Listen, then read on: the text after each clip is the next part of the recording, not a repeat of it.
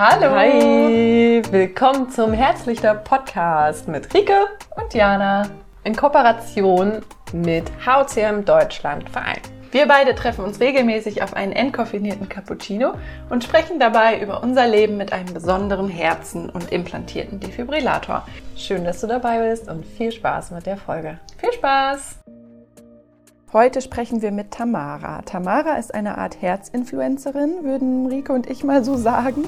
Und sie hat uns mit ihrer Geschichte, die sie gleich auch selbst äh, erzählt, sehr beeindruckt und auch berührt. Auch weil es einige, ja, ein paar Parallelen zwischen ihr und mir gibt und vor allem, weil sie niemals aufgegeben hat, obwohl sie wirklich ähm, krasse Sachen erleben musste und erlebt hat.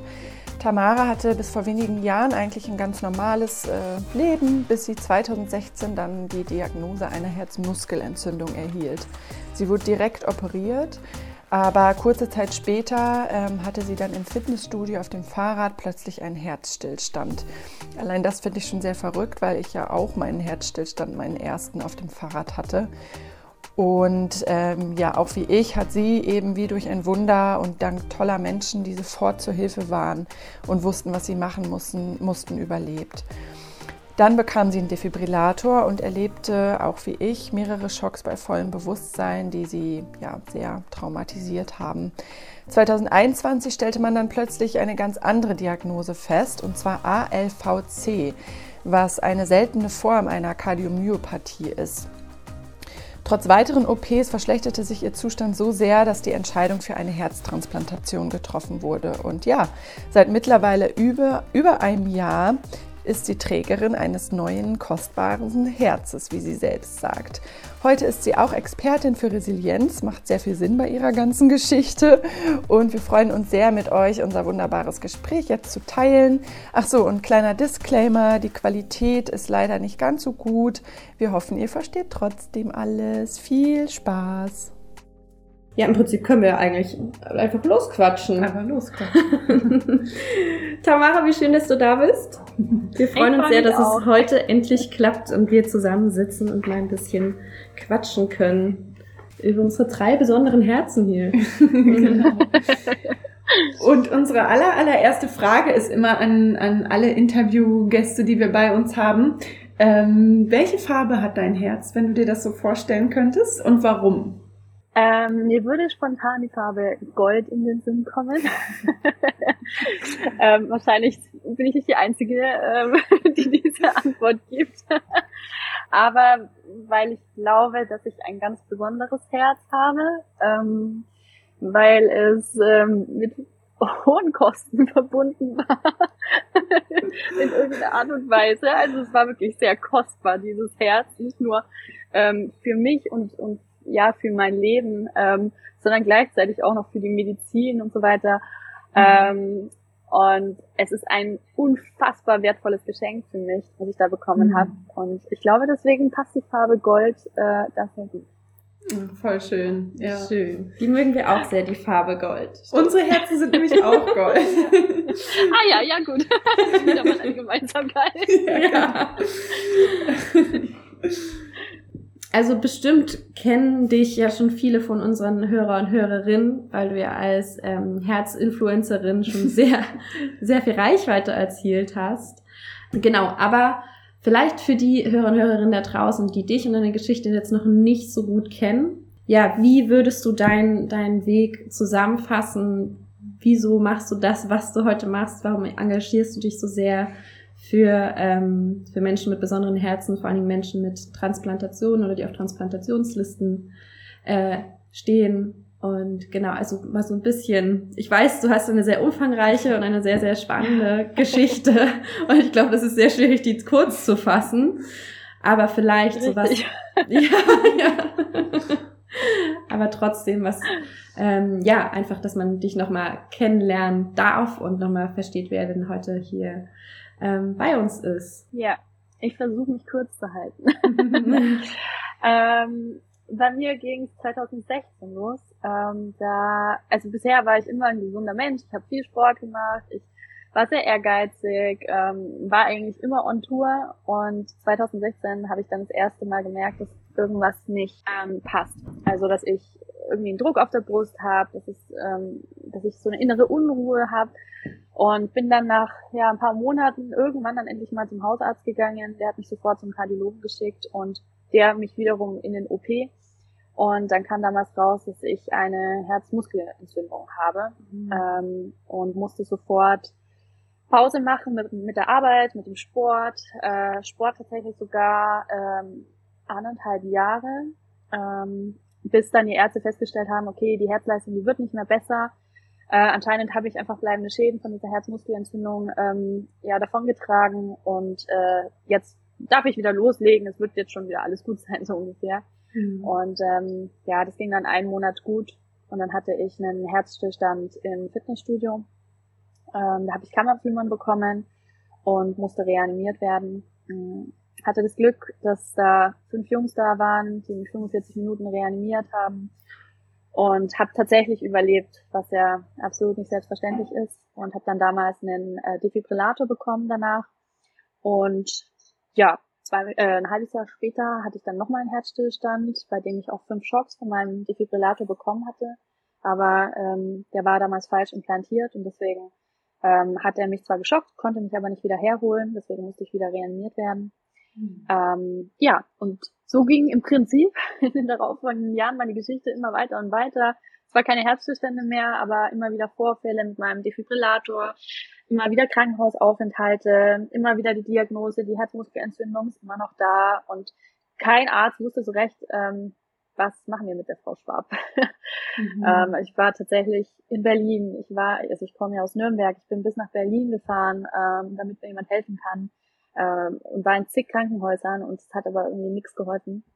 Bis dann 21 äh, rauskam bei einem neuen Kardiologen, bei so einem Wald- und Wiesenkardiologen, äh, dass ich eine, ähm, einen genetischen Defekt eigentlich in mir trage. Also dass ich gar keine Herzmuskelentzündung hatte, mhm. äh, oder vielleicht eine Herzmuskelentzündung, die Grunderkrankung, aber was anderes war. Und zwar eben ein, ein genetischer Defekt, der relativ selten ist. Und leider ist in den ganzen anderen Krankenhäusern nie ein Gentest gemacht worden, der eigentlich relativ simpel ist. ist eigentlich nur eine Blutabnahme.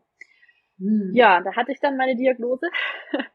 Und ähm, dann hatte ich fünf Monate später wieder gefährliche Herzrhythmusstörungen man hätte auch nicht viel anderes machen können, als man eh schon gemacht hatte mit dem Defibrillator bei meiner Erkrankung und ich darf keinen Sport und durfte keinen Sport mehr dann machen, nachdem klar war, dass ich diese Krankheit habe. Hat aber alles nichts geholfen. Dann hatte ich wieder diese gefährlichen Rhythmusstörungen, hatte dann wieder eine Operation und nach der Operation hatte ich dann in derselben Nacht noch acht Schocks von meinem Defibrillator bekommen und ähm, ja, damit war dann klar, ähm, das war eh schon so die letzte Möglichkeit, die man bei mir machen kann, also diese Operation. Die hat wieder nichts geholfen, im Gegenteil, es hat es eher schlechter als besser gemacht. Und jetzt bleibt eigentlich nur noch eine einzige Möglichkeit und das ist die Herztransplantation. Den Weg sind wir dann Gott sei Dank nach ein bisschen Kämpfen äh, tatsächlich gegangen und äh, dann hatte ich schon, ich war einen Monat später schon auf der HU-Liste und nochmal 33 Tage später hatte ich dann tatsächlich schon ein neues Herz in meiner Brust. Wow. Das war jetzt aber wirklich im Schnelldurchlauf. Ja. Ich hab's ja, versucht. Ja. Ich, ich, also ich muss kurz ein bisschen durchatmen, genau. ja, ja, ja, das ist ja wirklich. Das ist Wahnsinn. Kannst du vielleicht noch einmal, ähm, weil es bestimmt einige da draußen interessiert, ähm, nochmal sagen, wie war jetzt genau deine Diagnose? Also wie heißt das, ähm, ja. was dein, was dein Herz da hatte? Ähm, meine Krankheit heißt ALVC, arrhythmogene mhm. linksventrikuläre Kardiomyopathie. Mhm. Ah, okay. Sehr langes Wort.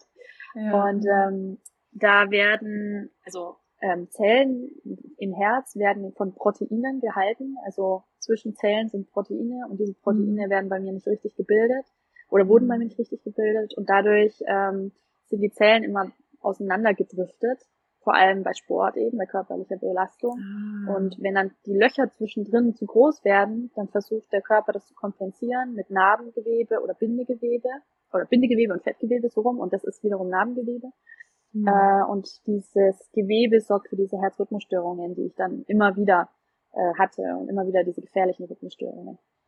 Also das ist äh, im Prinzip ähnlich, wenn auch ein bisschen anders mhm. zu der Kardiomyopathie, die wir ja auch haben, die auch von einem Gendefekt stammt. Auch wenn es wahrscheinlich dann am Ende ein mhm. anderes, anderes Protein ist. Aber das hängt, glaube ich, ähm, soweit ich äh, weiß, eben auch alles so ein bisschen bei uns daran. Mhm. Mhm. Ah, okay. Genau, weil bei uns, bei uns kann sich, ähm, kann sich ja auch die, die HOCM unbehandelt quasi zu einer ähm, Herzmuskelentzündung äh, entwickeln. Ah, genau. okay. Ja, ja dann scheint mhm. es Ähnlichkeiten ähm, zu mhm. haben. Bei mir ist ja auch eine Herzmuskelentzündung diagnostiziert worden, weil das eben ja. im MRT und in den Biopsien immer alles sehr ähnlich ausschaut. Und, mhm. ja, Vielleicht gibt es da ja. tatsächlich irgendwie. Ja, genau. Und ich schätze mal, die Symptome sind dann eben auch ähnlich mit den, mit den, vor allem mit diesen Herzrhythmusstörungen, besonders unter Belastung ja, eben. Das kennen wir ja auch. Ja, ja. Ja, ja voll. Ähm, ja, sehr typisch. Ja, voll spannend. Ähm, und mich würde auch nochmal interessieren, weil du bist ja dann, also wir haben dich ja vor zwei Jahren, als wir so gestartet haben, kennengelernt direkt quasi oder mhm. dich gesehen sozusagen, weil Genau, weil du halt eben, ja, so wie Rike vorhin sagte, so Herzinfluencerin sozusagen ja bist oder, oder da schon sehr so eine Vorreiterin bist. Ähm, das heißt, als wir dann so damit rausgegangen sind und den Podcast gemacht haben, genau, kamen wir relativ, wurdest du uns relativ schnell so vorgeschlagen und, und wir haben dich relativ schnell irgendwie entdeckt. Ähm, und mich würde interessieren, wie du ähm, also seit wann du das so machst und wie du, was so deine Intention war oder dein Gedanke dahinter, mit deiner Geschichte rauszugehen und vor allen Dingen eben seit wann? Also du hast ja gesagt, 2016 ging es eigentlich so mhm. los. Bist du da auch schon direkt losgegangen oder, oder was war so deine, was war so deine, dein Weg? Mm, ja, nee, also tatsächlich habe ich nicht schon 2016 angefangen. Ähm, ich weiß gar nicht, ob da Insta schon so, so, so krass war, keine Ahnung. Stimmt, ja. Ähm, aber ähm, mein großes Problem war damals, ich hatte, damals war ich, ähm, ich muss kurz überlegen, äh, das ist jetzt sieben Jahre her. Hm. Äh, ja, da war ich 23, glaube ich. und äh, oder 22 sogar noch, äh, keine Ahnung, irgendwas in dem Dreh.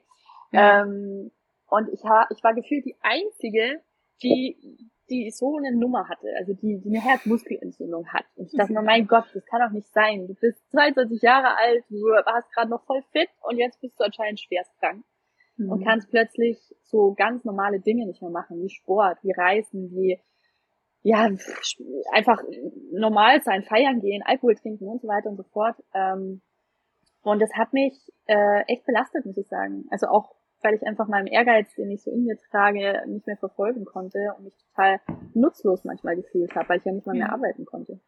Und ähm, irgendwie musste ich dann anfangen, meine Geschichte zu erzählen. Da kam dann auch damals dieser der erste Herzstillstand und ähm, damit habe ich dann auch begonnen, mein erstes Buch zu schreiben. Äh, ich habe ja eine Geschichte oder ich habe ja meine den ersten Teil meiner Geschichte aufgeschrieben in einem Buch. Ähm, und das war, glaube ich, so der erste Schritt in, ich rede über dieses ganze mhm. Thema. Mhm. Ähm, und kurz danach habe ich, glaube ich, dann auch angefangen mit Instagram. Ich glaube so, würde ich mal schätzen, dass es ungefähr parallel äh, lief, ähm, weil ich einfach für mich beschlossen habe, ich, ich will darüber sprechen. Ich will vor allem erstmal die Leute aufmerksam darüber machen, dass es eine Herzmuskelentzündung gibt, dass es vor allem junge Leute sehr häufig betrifft. Das war so am Anfang meine erste Intention ähm, die Leute wachzurütteln, äh, gerade mit dem Thema krank Sport machen. Das wird ja gerade in unserem Alter dann sehr locker genommen. Und da wollte mhm. ich einfach Awareness schaffen. Ähm, und deswegen habe ich begonnen, darüber eben zu sprechen.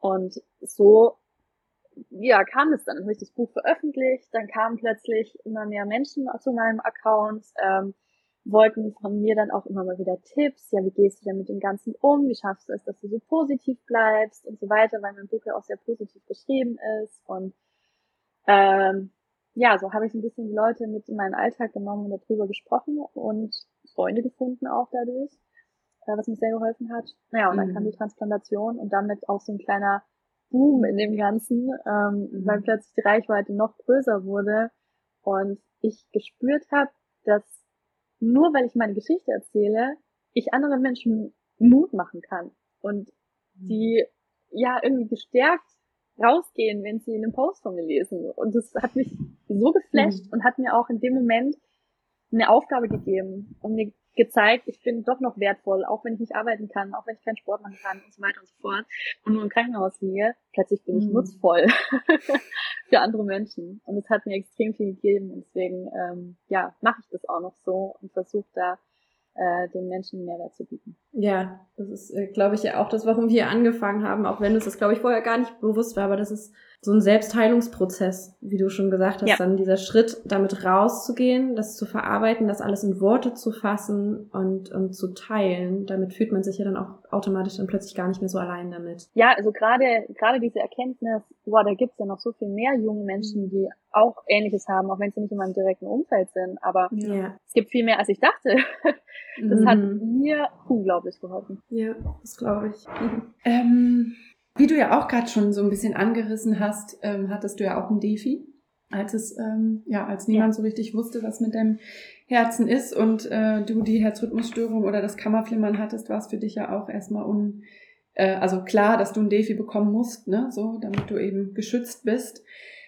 Und wie wir ja auch so ein bisschen von deinen Posts äh, äh wissen, fiel es dir ja auch sehr, sehr schwer, den anzunehmen, ne? Oder beziehungsweise vor allen Dingen nach den ersten Schocks. Ähm, wie ist das jetzt für dich ohne Defi? Also mh, hm, die Frage ist so ein bisschen, damals war es ja auch so, dass du so, mh, hm, dass du dem Defi ja vertrauen musstest, dass es dein, dass es deinem Herz quasi ja wiederbelebt sozusagen, ne? Und jetzt hast du auf einmal kein Defi mehr. Ähm, ist das für dich leicht gewesen ohne Defi jetzt? Du hast ja auch ein anderes Herz und so.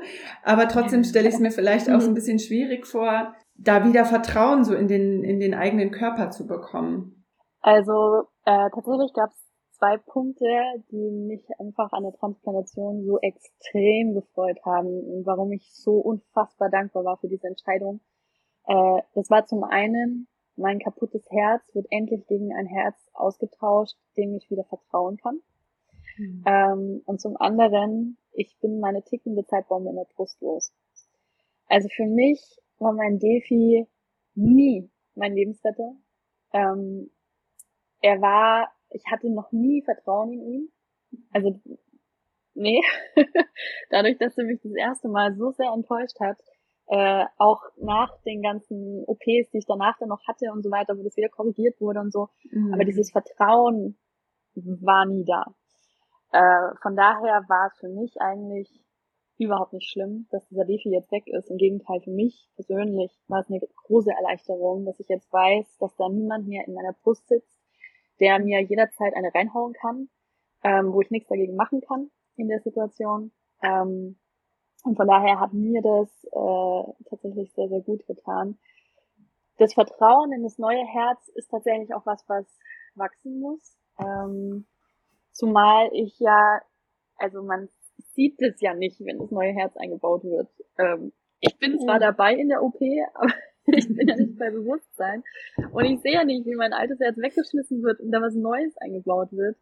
Und von daher ähm, mhm. ist es am Anfang total schwierig zu begreifen, dass da jetzt was anderes drinnen ist, was normal ist, was funktioniert ähm, ja. und wo ich keine Angst mehr haben brauche. Und das hat tatsächlich, das hat eine Weile gedauert und ich glaube, das braucht auch immer noch. Also ich habe mhm. immer noch nicht dieses vollste Vertrauen, was aber Wie auch damit zusammenhängt, nicht wegen dem Herz. Äh, anderthalb Jahre.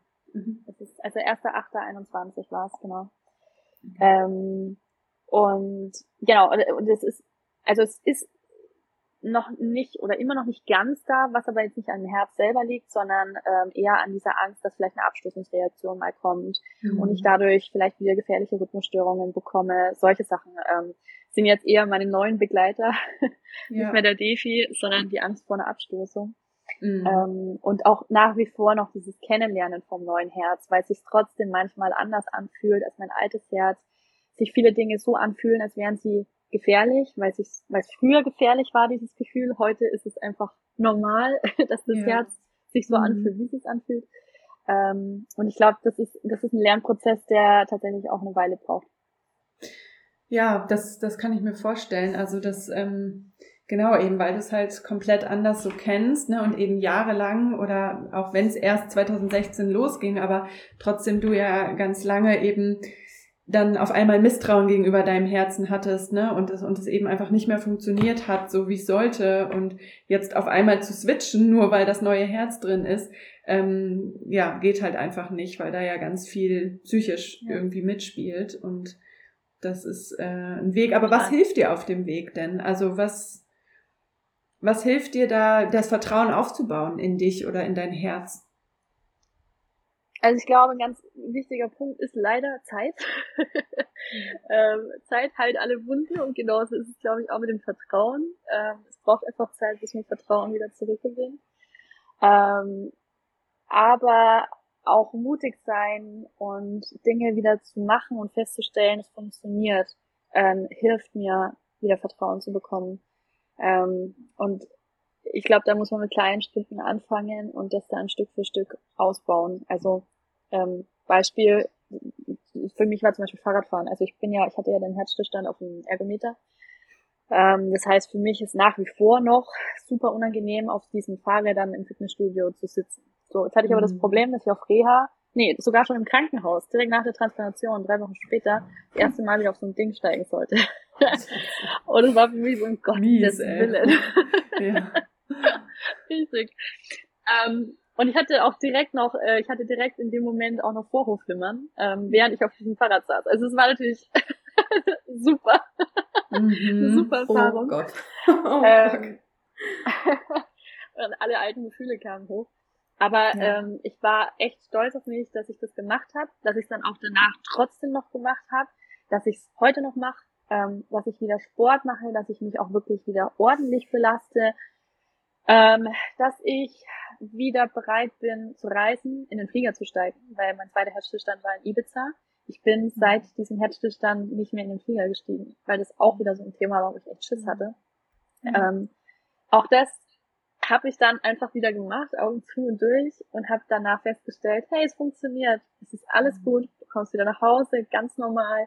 Mhm. Ähm, ja, und diese Erlebnisse haben mir dann einfach Stück für Stück wieder ähm, Mut gegeben, Vertrauen gegeben in mein Herz und mir gezeigt, du kannst dich jetzt auf dieses neue Herz, was da in mir schlägt, äh, verlassen und es mhm. lässt dich nicht so im Stich wie dein altes Herz.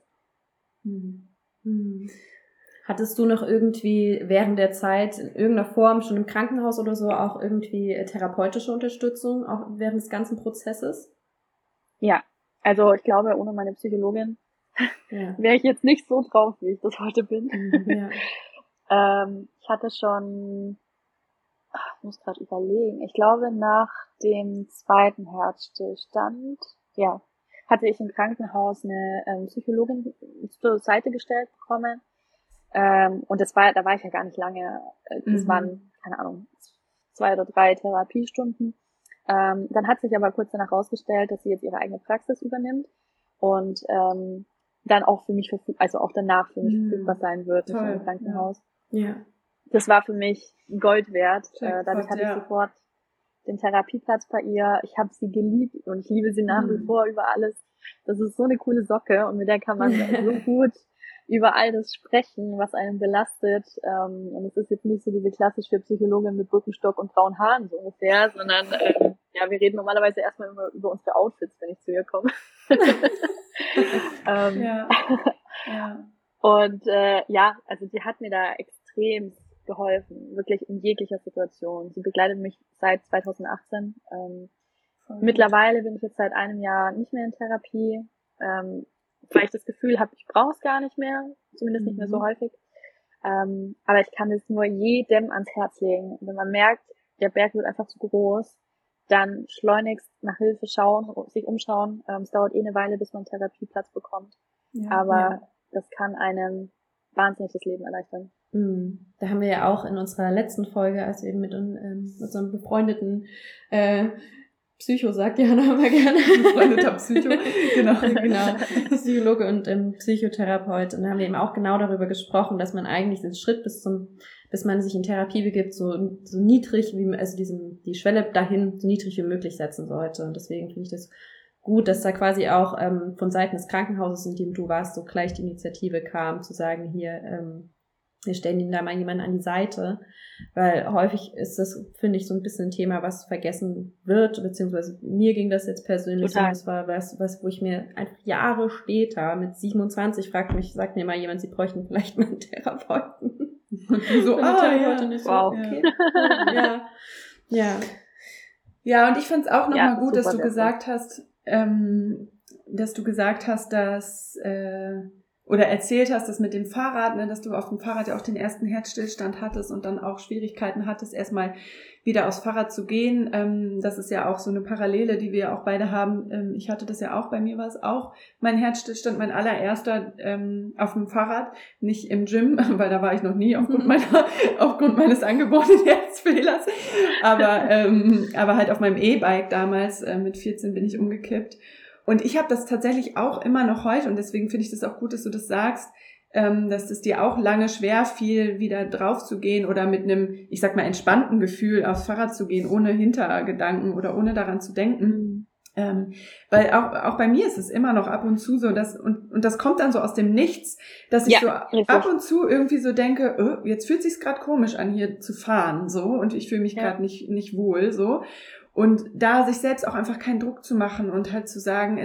ey, das ist normal, das ist okay, dir ist was ganz Furchtbares da drauf passiert. Äh, so, da, da brauchst du jetzt nicht irgendwie jedes Mal, es muss dir nicht immer gut gehen, sozusagen. Ne? Also ja. ähm, total. Ja. Ähm, ist auch, also ich, ich bin, gehe da immer noch nicht mit dem guten Gefühl drauf. Ähm, ich glaube, das ja. habe ich sonst falsch kommuniziert.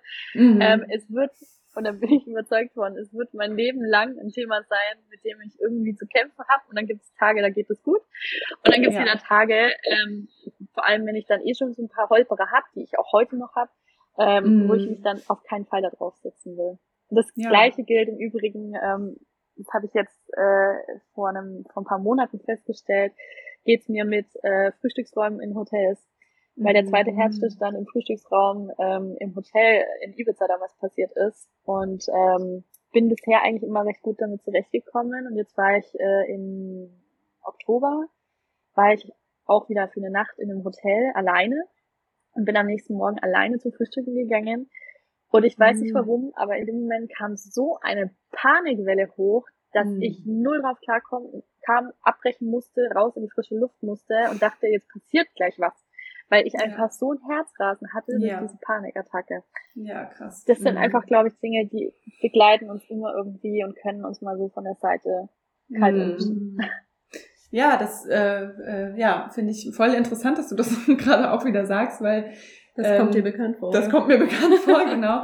ähm, weil ich hatte das halt tatsächlich auch letztens wieder so stark und ich dachte so, Mann, wa warum so? Also warum passiert das jetzt wieder so krass, ne? Warum ist jetzt wieder so rast mein Herz? Und bei mir ist es halt quasi leider ja noch nicht so, dass ich sagen kann, ach, ich habe ja eh kein Defi mehr, so ungefähr, sondern ich habe wirklich dann auch einfach ja. noch so Schiss, dass der wieder anspringt.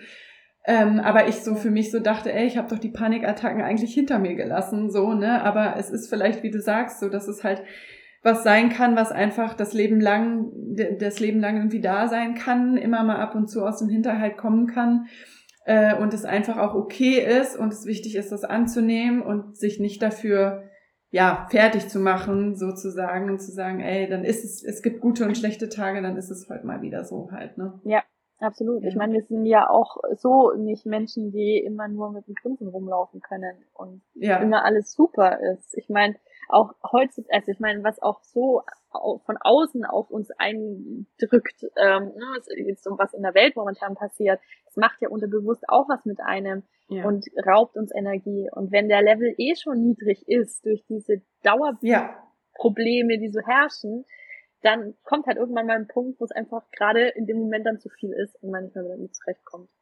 Aber ja, ich glaube, das muss, wie du schon sagst, das muss man einfach akzeptieren und lernen. Hm. Ja, genau. Ja. Ich, ich stelle mir selbst sowieso immer ganz oft die Frage, ist es ist nicht das eigentliche Problem gar nicht irgendwie unsere Ängste oder die Panik, die eben kommt und die uns begleitet, sondern ist es nicht eigentlich der Widerstand oder so diese gesellschaftliche Erwartung, dass man das eben nicht haben darf, weil, weil eben so wenig Menschen in der Lage ja. sind eigentlich sowas zu, auch mal auszuhalten und den Raum dafür zu halten und eben auch zu erkennen, das gehört zur, zur menschlichen Erfahrung dazu, dass Ängste da sind und dass, dass eben auch so eine Panik ja auch irgendwie eine sehr valide ähm, Daseinsberechtigung hat, gerade bei solchen Erfahrungen, die, die Ja. du gemacht hast, Tamara, oder die auch Jana gemacht hat. Ja, da würde ich mir, glaube ich, auch mehr wünschen, dass wir auch mehr so lernen, dass das so eben zu integrieren und das gar nicht so weghaben zu wollen. Ja, ich glaube, ich glaube, das ist so ein Grundproblem unserer Gesellschaft. Mhm, Also genau. Schwächen sind Ja. schwierig, Ja. äh, werden Ja. ungern akzeptiert, werden gerne weggeschoben. Und ähm, dadurch hat man das Gefühl, man ist nicht normal, weil keiner darüber spricht. Ja. Aber ich bin mir sicher, dass es ganz, ganz viele Menschen gibt. Und ich sage auch immer, ich glaube, jeder könnte einen Psychologen gebrauchen, weil jeder irgendwo in irgendeinem Bereich Probleme hat und daran arbeiten äh, könnte. Mhm. Und von daher, ähm, das ist Ja. das Leben. ja. Ja. Wollen wir noch ein bisschen über Resilienz sprechen? Ja, genau. Gerne. das sehe ich dann noch. Ja. Mein Lieblingsthema.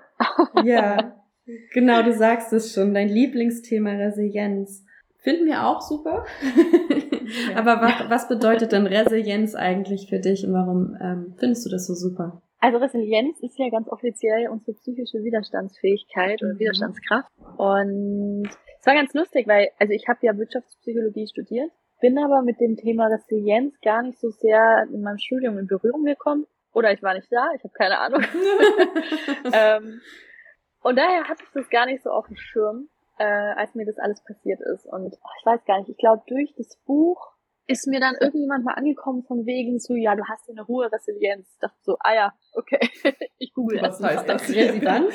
Resi was? genau. Und ähm, ja, habe mich da dann so ein bisschen schlau gemacht und äh, fand das total beeindruckend irgendwie. Ähm, also diese, dieses Konstrukt.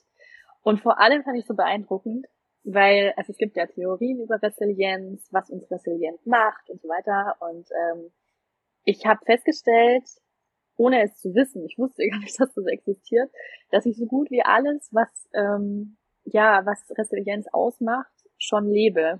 Und ähm, das war für mich so ein richtiger Aha-Moment. So, ah, okay, jetzt weiß ich, warum ich relativ gut mit meiner Situation umgehen kann, weil ich anscheinend resilientes Verhalten habe. Ähm, also ich habe mir das gar nicht antrainiert, sondern es war halt anscheinend irgendwie schon da von vorherigen Erlebnissen, von Erziehung her, I don't know. Ähm, und naja, und ab dem Zeitpunkt habe ich mich ein bisschen mehr mit dem Thema beschäftigt und fand es einfach super spannend. Ähm, es gibt ja, man sagt sieben Säulen der Resilienz, ähm, zu denen beispielsweise Optimismus dazu gehört, Lösungsorientierung, Netzwerkorientierung und so weiter und so fort. Ähm, und während ich da in dieser Situation hing, dass ich nicht wusste, wie alles bei mir weitergeht, äh, immer wieder diese Rhythmusstörungen hatte, dann plötzlich die Transplantation kam, ähm, habe ich für mich festgestellt, dass aber noch viele andere Punkte mir auch noch geholfen haben. Also nicht nur diese sieben Punkte, sondern viel, viel mehr Dinge und Eigenschaften, ähm, ja, die es geschafft haben, dass ich eben den Kopf nicht in den Sand stecke und dafür kämpfe, dass es mir wieder besser geht. Und das wird aber so in der in der Wissenschaft eben ja kommt gar nicht zur Sprache. Mhm. Und äh, ja, ab dem Zeitpunkt dachte ich mir, okay, vielleicht solltest du da ein bisschen aktiver drüber sprechen, wie du mit dem Ganzen umgegangen bist. Hab ja auch, also hab wirklich viel in mich reingehört und überlegt, okay, was hat mir alles geholfen und bin insgesamt dann, glaube ich, auf rund 20 Punkte gekommen oder 20 Eigenschaften, die mir da geholfen haben und spreche jetzt mittlerweile darüber. Ähm, nicht nur in Instagram, äh, wo Leute mich fragen, wie gehst du denn, wie schaffst du das, dass du so gut mit dem allem umgehst, was dir so passiert ist, sondern eben auch mittlerweile in Form von Vorträgen ähm, bei Firmen oder Workshops oder Seminare, ähm, die ich eben inzwischen anbiete, auch für, ich sag mal, nicht Patienten, sondern auch für ganz normale Menschen in Anführungsstrichen, Mhm. äh, weil das Thema Resilienz für uns alle wichtig ist. Und gerade bei dem, was momentan in der Welt passiert, mit Mhm. Ukraine-Krieg, Corona. Ich glaube, gerade Ja. Corona hat sehr viel Resilienz von uns erfordert. Äh, Unsicherheit auf dem Arbeitsmarkt und so weiter und so fort. Ähm, hat, also glaube ich, braucht jeder irgendwie Resilienz. Und deswegen spreche ich da so gerne drüber und versuche eben aus meiner Erfahrung, dieser extremen Erfahrung, anderen Leuten auch was mitzugeben für, für ihren, zu meinen Anführungsstrichen, normalen Alltag.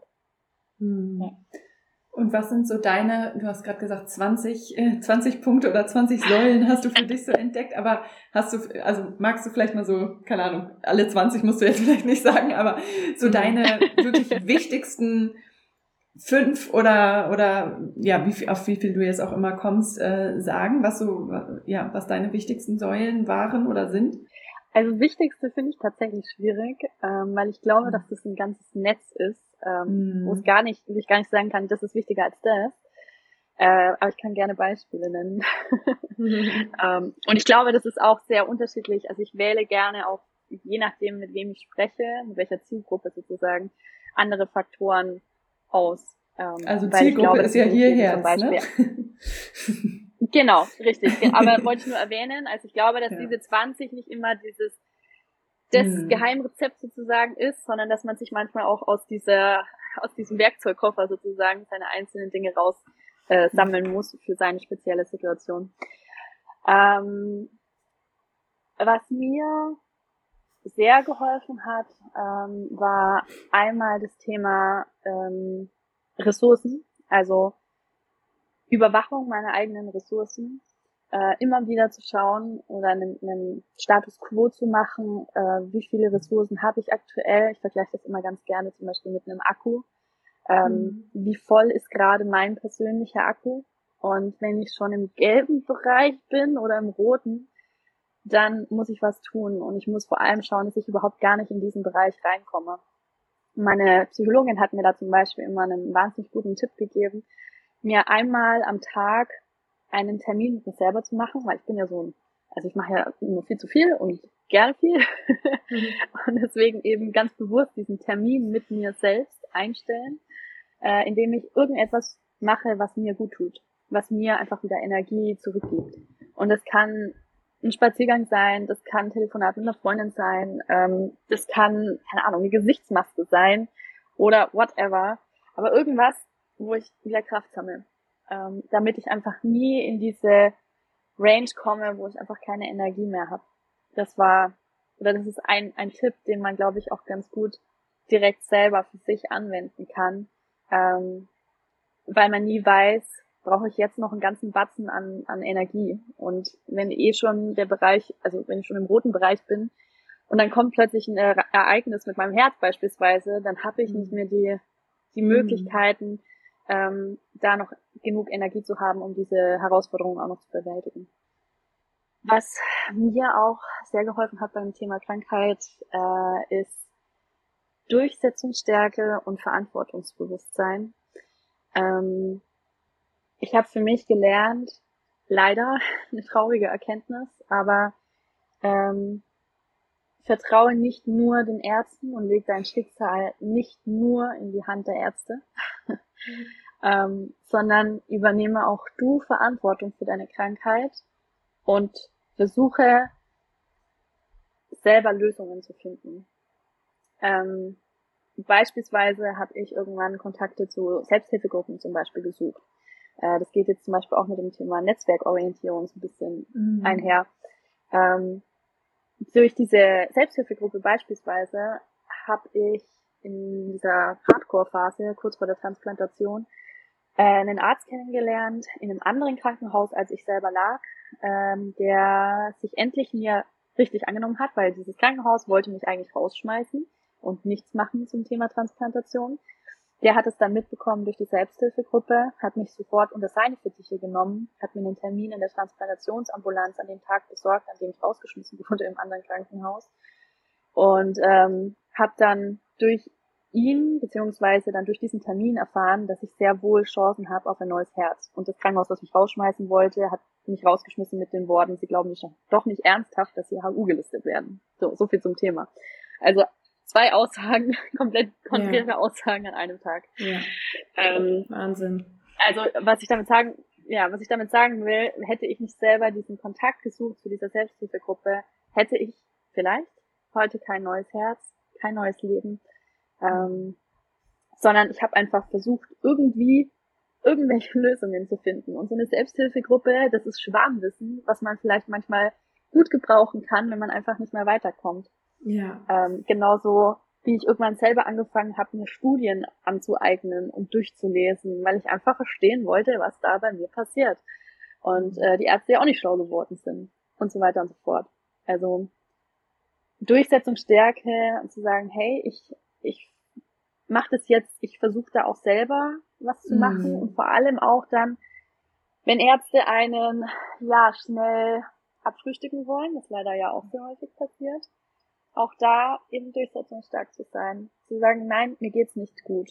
Ähm, ich, ich brauche noch eine Lösung und ich gebe Ja. jetzt nicht auf und ich bleibe jetzt stur.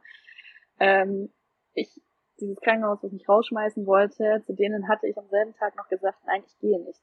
Ich schaffe es nicht, zwei Meter aufs Klo zu gehen, ohne einen Puls von 150 zu haben. Ich werde Mhm. es nicht bis nach Hause schaffen, hundertprozentig. Und von daher weigere ich mich zu gehen. Ich habe dann kurz danach den Anruf von diesem anderen Arzt bekommen, der mir den Termin in der Transplantationsambulanz besorgt hat. Deswegen bin ich dann doch gegangen. Hm. Ähm, aber wenn es nicht passiert wäre, hätte ich Ja. mich geweigert zu gehen. Ja. Und ich glaube, da muss man einfach für sich ein, einstehen. Und wenn man merkt, es geht nicht, dann darauf beharren, dass da irgendeine anständige Lösung kommt. Hm. Ja. Und Das das, ist so- eben auch, auch so, so schwierig, ne? Dann auch wirklich auf sich, auf seine Intuition zu hören, wenn man eben auch so drauf konditioniert ist, okay, das sind ja die Experten und Expertinnen. Ja. Ähm, und dann aber wieder dieses, das, das umzulegen. Am Ende sind wir selber die Einzigen, die wirklich wissen, was in uns vorgeht und wie es uns geht. Und ähm, deswegen finde ich es auch so, so gut, dass du das nochmal sagst, weil klar, das sind Menschen, die haben das alles studiert, aber das gesamte Bild, das kennen immer nur wir. Die können das gar nicht Ja, immer alles auf dem. Schirm haben. Äh, Ich glaube, ich glaube, es gibt da, oder ich, wir sollten uns einen Gedanken da immer in den Kopf ähm, bringen, wenn es um diese Themen geht. Ähm, dem einzigen, dem etwas an diesem Leben liegt, sind wir selber. Der Arzt natürlich, der will auch, dass wir jetzt nicht versterben, aber wem ist es am aller, allerwichtigsten, dass du wieder ein gutes Leben führst? Das bist du Ja. selber. Und du steckst in diesem Körper, nicht dieser Arzt, nicht dein Umfeld, nur du steckst in diesem Körper und deswegen sollte es gerade dir so wichtig sein, dich da durchzusetzen, deine, deine Lösungen zu bekommen. Ähm, und es ist auch dein gutes Recht.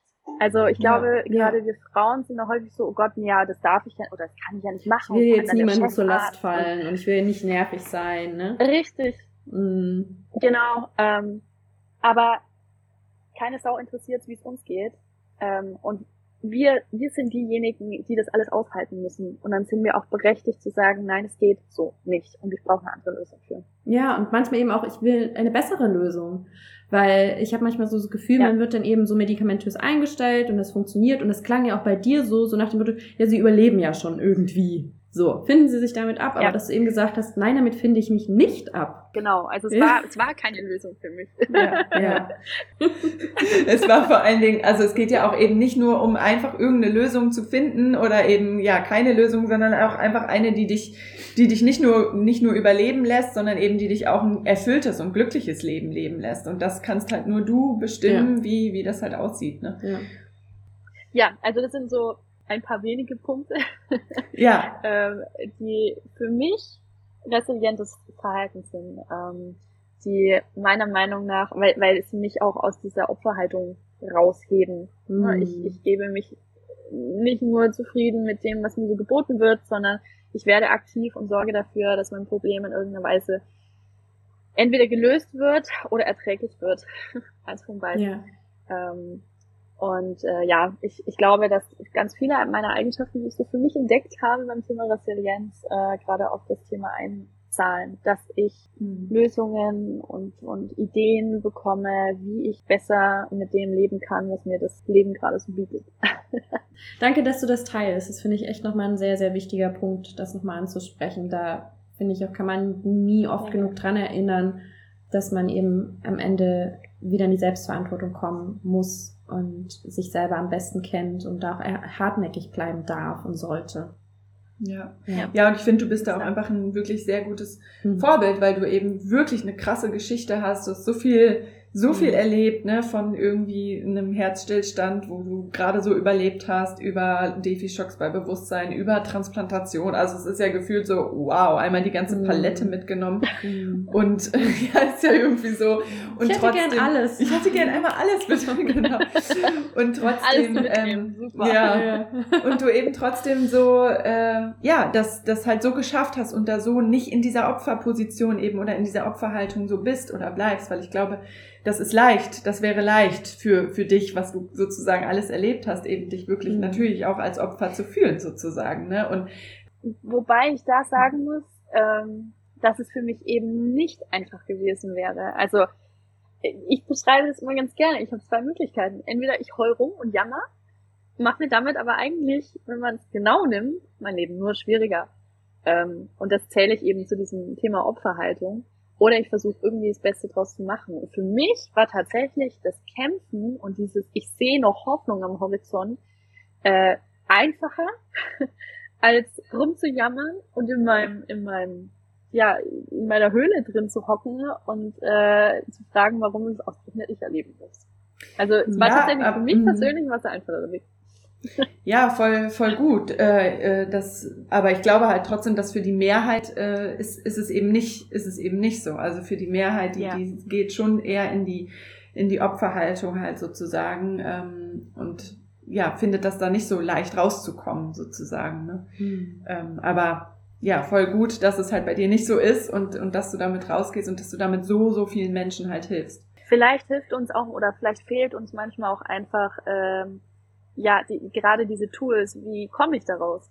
Mhm. Ähm, ja. Also ich glaube, viele ja. fühlen sich einfach hilflos, weil sie gar nicht wissen, wo soll ich denn ansetzen, was soll ich denn verändern? Ja. ja. ähm, und genau, das genau das ist tatsächlich dann mein Ansatz, zu erzählen eben, wie habe ich es hingekriegt und wie könnt ihr es vielleicht dann dadurch auch hinbekommen. Ja, manchmal geht's dann auch gar nicht, glaube ich, so um die Details. Wie hat Tamara das jetzt genau gemacht? Welche Schritte waren es? Sondern es geht manchmal auch einfach darum zu zeigen, du hast es geschafft. Und es bedeutet, dass ja. jemand anderes auch schaffen kann.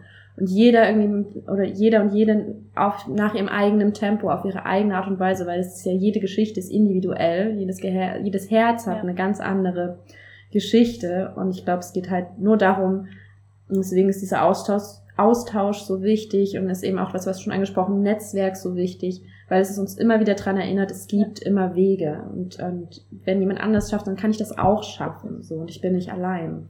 Ja. Exakt. Wir wollen ähm, jetzt noch mal ein bisschen ein Thema uns angucken, was ich finde auch schnell mal so unter den Tisch fällt, wenn wir über unsere Herzgeschichte sprechen, wenn wir so viel Dramatisches erleben. Und das ist auch so ein bisschen ähm, vielleicht das Thema Frauengesundheit und auch sowas, was ähm, deswegen vielleicht hattest du besondere Erkenntnisse oder Erlebnisse auch vielleicht in Bezug zum Beispiel auf ähm, deinen Zyklus während der ganzen Zeit ähm, und vielleicht auch, wie ist das denn jetzt nach einer Transplantation? Gibt es da spezielle Herausforderungen? Ähm, worauf ist da zu achten? Ähm, kannst du ein bisschen was darüber erzählen, wenn du möchtest? Auch in Bezug okay mit den Medikamenten natürlich, ne? Ja. Also genau. Ja. Okay, wie fange ich an? Vielleicht bei dem Thema Zyklus, was du gerade schon äh, ja. genommen hast. Also heute kann ich sagen, dass das ganz normal ist. Ähm, mhm. Da hat sich jetzt äh, seitdem sozusagen nichts wirklich verändert. Das Einzige nach der Transplantation äh, war tatsächlich mal zwei Monate komplett Pause, weil einfach der Körper mit anderen Dingen, glaube ich, beschäftigt war als mit dem Thema und da erst so eine Pause eingelegt hat. Ähm, also da merkt man das schon. Aber mhm. das hat sich dann einfach wieder gegeben und ähm, dadurch äh, habe ich da jetzt keinen keinen Unterschied gemerkt. Ja, keinen Unterschied gemerkt. Ähm, es ist aber so, wenn man transplantiert ist, ähm, ist wieder von Klinik zu Klinik unterschiedlich die Aussagen, aber meine Klinik empfiehlt tatsächlich, äh, keine Kinder zu bekommen, selber zu bekommen, ähm, weil einfach ein Risiko da ist äh, mhm. also eine Schwangerschaft ist ja jetzt nicht gerade ohne, auch für den Körper der Frau nicht. Ähm, eine normale Geburt ist sowieso als transplantierter, also sollte man auf keinen Fall machen. Ähm, warum? Aber es kann trotzdem. Weißt du das? Weißt du das warum? Okay. Weil es zu anstrengend ist, weil der Körper viel zu viel leisten müsste in dem in der Zeit. es für das Herz sehr, sehr belastend ist. Und deswegen Mhm. würde man da auf keinen Fall das Risiko eingehen. Mhm. Ähm, aber auch während der Schwangerschaft ist es schon so ein Thema für sich, weil man einfach, man muss einen Teil der Medikamente absetzen, äh, also einen Teil der Immunsuppressiva muss man absetzen, weil die giftig Mhm. fürs Kind wären. Und damit besteht halt das Risiko, dass man auch eine Abstoßung während ähm, der Schwangerschaft hat. Hm. Und wie man sich das vorstellen kann, ist es natürlich ähm, eine mehr als blöde Situation, wenn man eine Abstoßung hat, diese Medikamente eigentlich nicht nehmen darf, aber gerade schwanger ist und das Kind ja jetzt auch nicht übermorgen rauskommt. Ähm, also das, ja, kann, Mhm. kann schief gehen, kann auch gut gehen. Also ich kenne auch Beispiele, auch aus meiner Klinik, äh, die Kinder bekommen haben, das ist alles wunderbar. Aber das sind halt Dinge, mit denen man sich schon beschäftigen muss. Ähm, und ich bin ja in dem Alter, ich mein, gerade in meinem Umkreis, gefühlt kriegt gerade jeder Kinder. Das macht schon was mit einem. Ähm, Ja. Und jetzt ist es bei mir auch nicht, nicht nur so, dass es das Thema Transplantation ist, sondern ich habe dann ja auch noch einen Gendefekt, den ich weitergeben kann zu 50 Prozent. Hm. ähm, ja, also das sind schon Dinge, mit denen man sich irgendwie auseinandersetzen muss, äh, die nicht einfach sind, muss ich ehrlich sagen. Aber ansonsten, ja, hat sich jetzt zyklusmäßig und so weiter und so fort ähm, nicht wirklich was verändert. Ich habe halt jetzt die Mhm. Pille dann aufgrund dessen auch wieder genommen, dass, äh, dass da auch nichts passiert ähm, Mhm. und solche Sachen. Ansonsten ist das normal. Und die, die Medikamente haben mittlerweile auch keinen Einfluss mehr jetzt auf solche Themen. Mhm. Ja, aber es ist schon auch krass, dass du jetzt zusätzlich dann, dann auch wieder die Pille nehmen musst, so, ne, damit du es halt möglichst vermeidest, ist schon natürlich auch nochmal irgendwie krass, weil die Pille ist ja jetzt auch nicht ohne, neben dem, was du eh schon alles schlucken musst. Ähm, ja. Ja, also müssen nicht, Mhm. müssen nicht. Tatsächlich ähm, hat mir eigentlich auch mein Klinikum davon abgeraten, weil Thrombosegefahr und Thrombosegefahr ist eh Mhm. erhöht bei Transplantierten. Ähm, deswegen nehme ich auch eine Pille, die das, also wo das nicht der Rede wert ist, dieses Risiko. Ähm, Hat für mich noch einen anderen Aspekt, warum ich die Pille nehme, ähm, aber auch schon einfach diesen Sicherheitsaspekt, weil ich weiß nicht, Ja. Ja, das, das wäre ja Worst Case, wenn am Ende irgendwas passiert und man ist dann aus Versehen irgendwie schwanger und dann, ja, dann stehst du da und dann hast du aber auch noch die Medikamente genommen, die du ja eigentlich vorher schon eine Weile absetzen musst und, und, und. Mhm. Und ich denke mir immer, ich nehme sowieso schon so viel Chemie. Ähm, Mhm. Ich glaube, auf die Pille kommt es da dann auch nicht mehr an. ja. Und wie war das so für dich, ähm, so das, das eigene Empfinden im, im Körper wieder? Ich meine, du bist jetzt ja immer noch quasi fast frisch transplantiert, beziehungsweise unsere Narben sind älter oder sind länger her als, als deine. Und äh, ja, für uns war es damals, äh, also bei mir war es in der Pubertät auf jeden Fall und es war unglaublich schwierig, da für mich so, ja, so ein gutes Gefühl zu mir zu bekommen, zu meinem Körper zu bekommen, äh, irgendwie da eine, also ich habe lange gebraucht, dann einen guten Weg zu finden, äh, auch in der Kommunikation mit irgendwie Männern äh, und ja, halt generell mich einfach wohlzufühlen in, in meinem Körper. Ähm, wie ist das, wie ist das für dich? Ging das für dich relativ schnell oder hast du da auch eine Weile gebraucht, weil du, ja, weil du halt so das Gefühl hattest, du musst noch irgendwie so ein bisschen bei dir sein oder wie war das? Meinst du in Bezug jetzt auf die Narben? Also auf die äußeren Ja, so Dinge? genau, oder? so generell so dieses Körpergefühl. Also wie, wie ähm, hat dich das beeinträchtigt vielleicht durch die OP? Ich glaube, also ich, ich fange mal von innen nach außen an. ähm, ich glaube schon, also es hat, die Transplantation hat was mit mir gemacht, keine Frage. Auch schon alles, was davor war, aber äh, die Transplantation schon nochmal besonders, weil ich jetzt ein Herz in mir habe, was ich sehr als sehr kostbar empfinde und ich schützen möchte, wo es geht. Ähm, Hm. Und ich auch erstmal, ich sage immer, ich habe da was Fremdes in mir drinnen und wir müssen uns erstmal kennenlernen.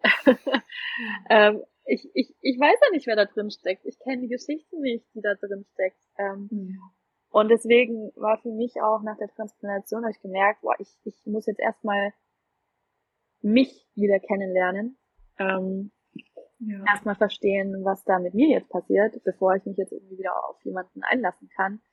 Äh, Ich war ja auch, also während der Transplantation Single, ähm, bin es nach wie vor. Ähm, ja, weil, weil ich erstmal, ich, ich brauche, ich muss erstmal mich kennenlernen und dann schauen wir weiter und ich werde mir gut überlegen, wann ich mein Herz verschenke. äh, Schön gesagt. So kostbar ist. ja. genau. Ja, aber voll ähm, gut. Und ja. von und von außen kann ich nur sagen, bekomme ich immer das Feedback. Ähm, das glauben immer viele nicht. Und viele sagen ja, oh, ich habe ein Problem mit meinen Narben. Aber ich bekomme durchweg, durch die Bank immer wieder das Feedback, ja, wieso Narben sind noch sexy. Ja, ja wir auch. ja, also überrascht mich. Ich dachte immer, das ist eher bei Männern, also wenn Männer Narben haben so, aber tatsächlich scheint es bei Frauen auch so zu sein. ähm, und ich bekomme auch wahnsinnig viel Anerkennung für das, was ich so erlebt habe und geschafft habe und so weiter. Und von daher, also gerade während der Transplantation, ähm, ich war da im Wartekrankenhaus, also habe aufs Herz gewartet und ich war mit einem anderen Mädel zusammen im Zimmer und wir hatten ja den ganzen Tag nichts zu tun, wir hatten ja keine Untersuchungen. Also, was haben wir gemacht? Wir haben uns Tinder runtergeladen. und haben dann, während wir im Krankenhaus lagen, haben wir getindert. Geil. Und ja, das Ding ist, du kannst es ja nicht lang verheimlichen. Ähm, ja. Musst du ja, wenn dich jemand fragt, was tust du, und du sagst am dritten Tag, ich liege im Bett und chill, äh, ist irgendwann nicht mehr ganz so verständlich. ähm, und von daher war ich noch relativ ehrlich und habe tatsächlich rausgehauen, was gerade Sache ist. Und wirklich, ähm, es gab, glaube ich, so gut wie niemanden, wenn es hochkommt, vielleicht ein oder zwei, die daraufhin die Kommunikation eingestellt haben die meisten waren so, wow, krass und wow und waren interessiert und, und mhm. waren, haben das bewundert und alles. Also da ist so viel Interesse plötzlich gekommen, mit dem ich nie gerechnet hätte, dass es, dass, dass ja Menschen das so interessiert oder auch teilweise anziehen finden. Und von daher habe ich auch mit meinen Narben überhaupt gar kein Problem. Ähm, meine Narben sind meine Siegestrophäen im Kampf gegen mhm. das Schicksal. ähm, und ich trage sie mit unheimlich viel Stolz. Von daher, ja, bin ich ansonsten sehr mit mir im Reinen. Ähm, ich muss eben nur, also mein Herz und ich müssen uns einfach noch ein bisschen kennenlernen, bevor ich es dann verschenken kann. Ja.